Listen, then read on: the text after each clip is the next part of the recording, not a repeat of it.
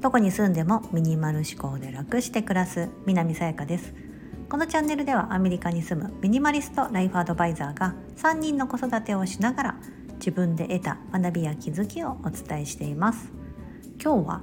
100日チャレンジ37日目掃除ルーティンというテーマでお話をしたいと思います。はい。実は100日チャレンジ12日目の時にですね掃除ルーティン始めました。ということであの掃除を固定化ルーティン化習慣化してます。ってことをお伝えしてそれはあの動画ではなくてですねあのインスタグラムの方で動画ではなくてこう月一の家事をこうパッパってこう文字を入れて表にしてあのお見せできるようにしてたんですけどもスタンド FM でもその内容を配信してたんですが、まあ、今回そのスタンド FM あスタンド FM じゃないインスタグラムの方でですねすいませんあの動画でも配信して、まあ、そんなこんな感じでやってますみたいな感じのをちょっと載せております。はい、あのよかったらご覧いただければと思うんですけどもあの今回ですね今6月のこの配信してるのがもう8日かなうん、あのアメリカの8日の朝で日本時間ととも夜になってますけどももう6月が始まってで月1家事決めてるんですよ。月に1回やる。できれば月初っていうふうに決めててただ絶対に1日にやるって私の中では決めてなくてあの月1家事だけでね項目として全部ね6個ぐらい上げてるんですけどこれを1日でやるとねまあまあ時間かかるんでだいたい23日に分けてやってます。はいまあ、仕事のその合間でこうやってたりとか、うん、してるんですけどあの今回やったのがお風呂の、えーと、カビ抜きカビキラーみたいなものとあとはソファーの掃除機がけと洗濯乾燥機の掃除、うん、この3つをあのちょうどやりました。はい、ガーッとやって時間にしてどれぐらいかな？かかった時間はそんなかかってないんですよ。ちょっと撮影しながらだからねちょっとあれですけど30分ぐらいかなトータルすると。まず初めにですね。あのこれあの決めることによってその月1家事とあと他に何の家事を決めてるかというと週に1回やるものと毎日やること。を決めてるんですね。うん、でその決めてることでそのあこのタスクが終わってないこのタスクが終わってないとじゃあいついつにやるやろうってってことでトゥードリストみたいな形で落とし込んでいけるんですよね。でそれができたらもうあとはそのことはいできたみたいな感じで忘れることができるので、うん、あのそのタスクのなんだろう家事の自動化って言ったらいいですか？今回はその掃除をあのメインでフォーカスしてますけどなんか料理もあのもう決めて私献立ある程度も固定化してるんですけど決めておくことでなんかその今日何作ろうかな？とかなんかそういうことをなくす、うん、何かその考えてるとか悩んでるとかやらなきゃって思ってるその気持ちを手放したくっていろんなことをもうあらかじめ決めてるんですね。うん。ね、皆さんその主婦の皆さんあのねあの女の人ママじゃなくてもですねお家のことの家事をやる人であれば皆さん思うと思うんですけども終わりがないじゃないですか。家事というものに。うん、なのでもう終わりがない。でも絶対やらなきゃいけないことなのでだったらもう決めてしまってもうなんか無意なんか無意識と無意識とまではいかないんですけどもうやってる時にもう無心でただただなんか何も考えずにできるぐらいなあのぼーっとしながら歯磨いてるとか、うん、ああいう勢いであの何か全てやれればその分力があのなんだろうな使うエネルギーがですねかなり少なくなりそうすることで違うことにエネルギーを注ぐようにできるのでこれを結構私はやってるんですよね。ものすごく。はい。あの月1家事他にもありましてはい。あのさっき言ったのがお風呂のカビキラソファーの掃除機がけ洗濯乾燥機時代の掃除、まあ、大体30分ぐらいこれかかりますってお伝えしたんですけど月に1回やること。であのもう6月はこれ終わってるんですけど冷蔵庫の中の掃除とあと洗面とかバスタブの排水口の掃除。はい。でもう一つがベッドカバー。これは枕カバーじゃなくて敷布団とか掛け布団のカバーのことです、うん、を洗濯する。全員分家族分ですねはい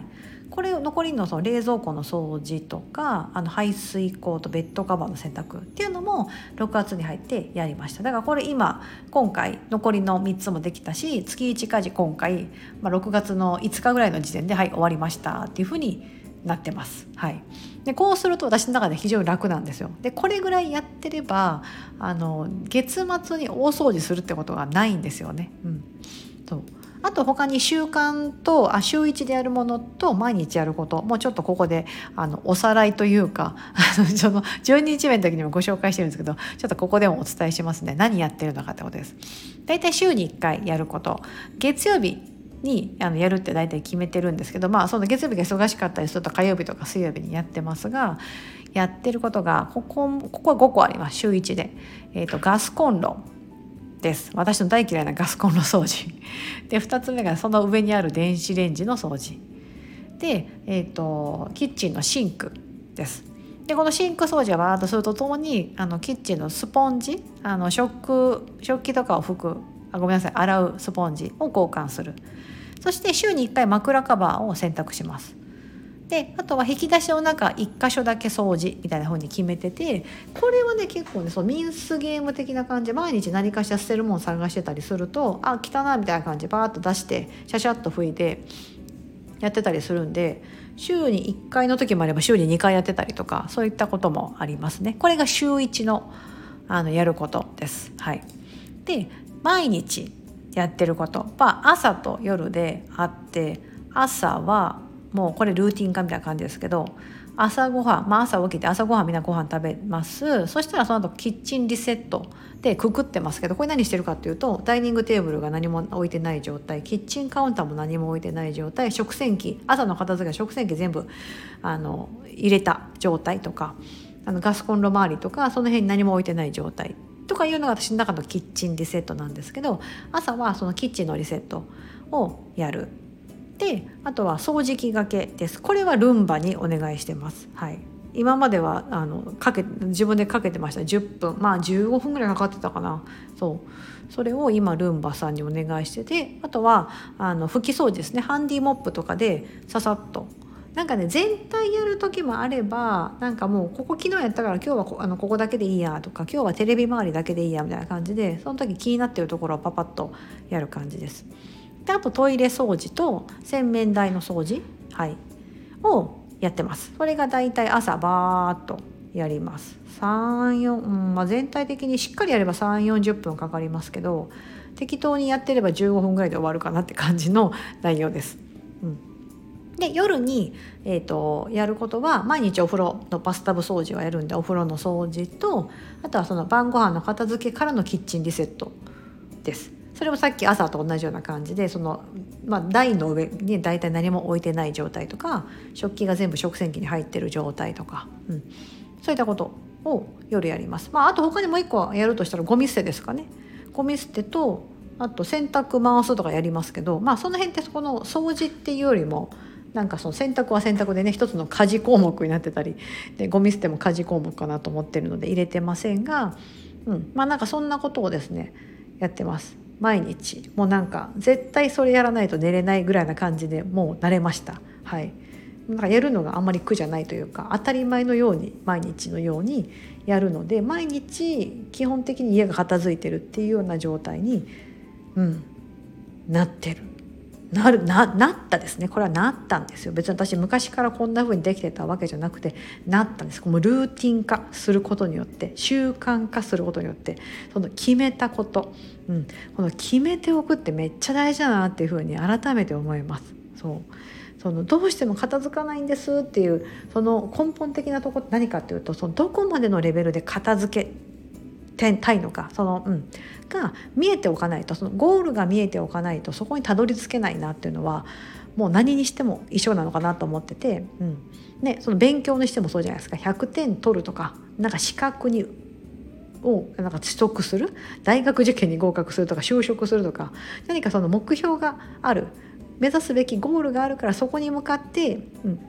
そのための対策をすると思うんですけどそうそれがどこなのかだと思うんですよ。うん、さっき私が言ったみたいなそのなんかリセットって言ってもうダイニングテーブルもキッチンも全部何も置いてない状態なのがそれは結構厳しいと思うのでだったらもうダイニングテーブルの上だけは絶対に朝ごはんの後と晩ご飯の後は何も置いてない状態にするとか、うん、最低限守るべきルールみたいなところを決めておいてそれをもう決めてしまう。でそれを毎日ルーティン化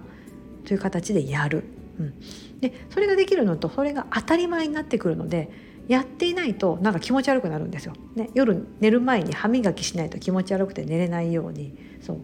あれと同じ状態をなんかいろんなところで作り出す、うん、ようにするとこれはね非常に楽なんですよ。なぜなら考えなくていいからです。そう。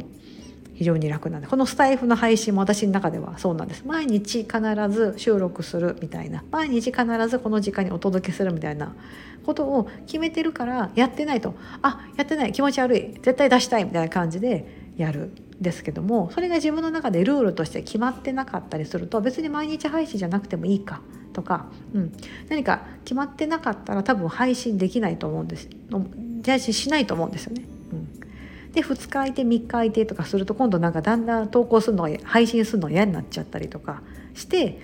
なんかそのままフェードアウトみたいな感じになっちゃうのかなと思ってて、うん。ね、あの皆さんもそうじゃないですか。お仕事とか学校とかもそうですけど私昔は学校行くの結構嫌いなタイプで1回休んじゃうとそのまま23日休んじゃうみたいななんか行くのが気まずくなっちゃったりとか面倒くさくなっちゃって、うん、重い腰がどんどん上がらなくなってしまってそう。お仕事とかもそうかなと、ね、や何かやろうと思ったことがあった時にあまあ明日でいいか。ってなると今度明日が来たらあまた明日でいいかとか週末でいいか来月でいいかみたいな感じでどんどんどんどん先延ばしする。でそうすると頭の中ではあややばいやばいできてない。しなきゃいけないのできてないとか行かなきゃいけないので行けてないってことに対して自分を結構責めちゃったりとか、うん、しがちだと思うんですけど、うん、なんかそれをもうとにかくなんかもう上なんだろう完成度とか、うん、その学校に行くのも別に勉強とかテストにテストがあったとしても100点取ろうとか思わずになんかとりあえず受けようとか、うん、資格もねそうだと思うんですけど資格とかもなんかとりあえず受けてみようとか。で就職もとりあえず面接をあの応募しようとかエントリーシート出してみようとか、うん、なんかもうとりあえずとりあえずでなんかやっていくとそのままトントン拍子に決まりました。っていうこともあると思うんですよね。うん、家の家事とかも何でもそうかなと思ってて。そう。やらなやらなきゃなってこうずっと思ってるとそのままずっと嫌な気持ちが頭の中に残ってて、うん、でも一回やっちゃえばあのそれですごいすっきりするしあなんだ結構15分で終わっちゃったみたいなこととか、うん、が往々にしてあるんじゃないかなと思うんです。今日はちょっと掃除のことであのフォーカスしてその家事のことで言いましたけど結構何にでも当てはまるかなと思うんです。これのメリットは、まあ、私が今回ミニマリスト100日チャレンジってやってる中で物質的なものだけではなくて頭の中の捨てたい思考、うん、悩んでる落ち込んでるやらなきゃいけないなって思ってるとかうん、そういった思考もどんどんどんどん手放すための手段なんですよね。このルーティン化というのは一つの手段であります。別にこれだけじゃないんですけどね。この要はあのねそれそれだけそれをやってれば全部が解決するかってわけじゃないんですけどそういった何か傾向がある。さっき言ったような何かやらなきゃなとか、うん、そういう傾向にある人にはそのルーティン化習慣化というのはめちゃめちゃおすすめだなと思います。私は特に意志が弱い人間なのでもう楽していきたいとか言ってねお こんな大声でねなんかそんななんからしからぬあの、ね、人間としてねこうあっては言って言ってはいけないようなことばっかり言ってあのやってますからそれをねこうパブリックに公にして なぜミニマリストになるかなりたいかというと私はとにかくどこに住んでも楽していきたいんですっていうのが人生のテーマであるのでそのための私の中では一つの手段なんですよねミニマリストになるっていうことは。うん、でそのために掃除のルーティンか家事のルーティンかっていうのは有効であるなということを37日目にして改めて感じました。12, 12日目の時ねあの決めて、まあ、やり始めててあれからもう2ヶ月ぐらい経ってるので、はい、改めて今感じております。皆さんもですねもしよかったらさっき言った毎日あと、まあ、3パターンがいいかなと思うんですよ。毎日やるもの、えー、と週に1回やることで月に1回やること、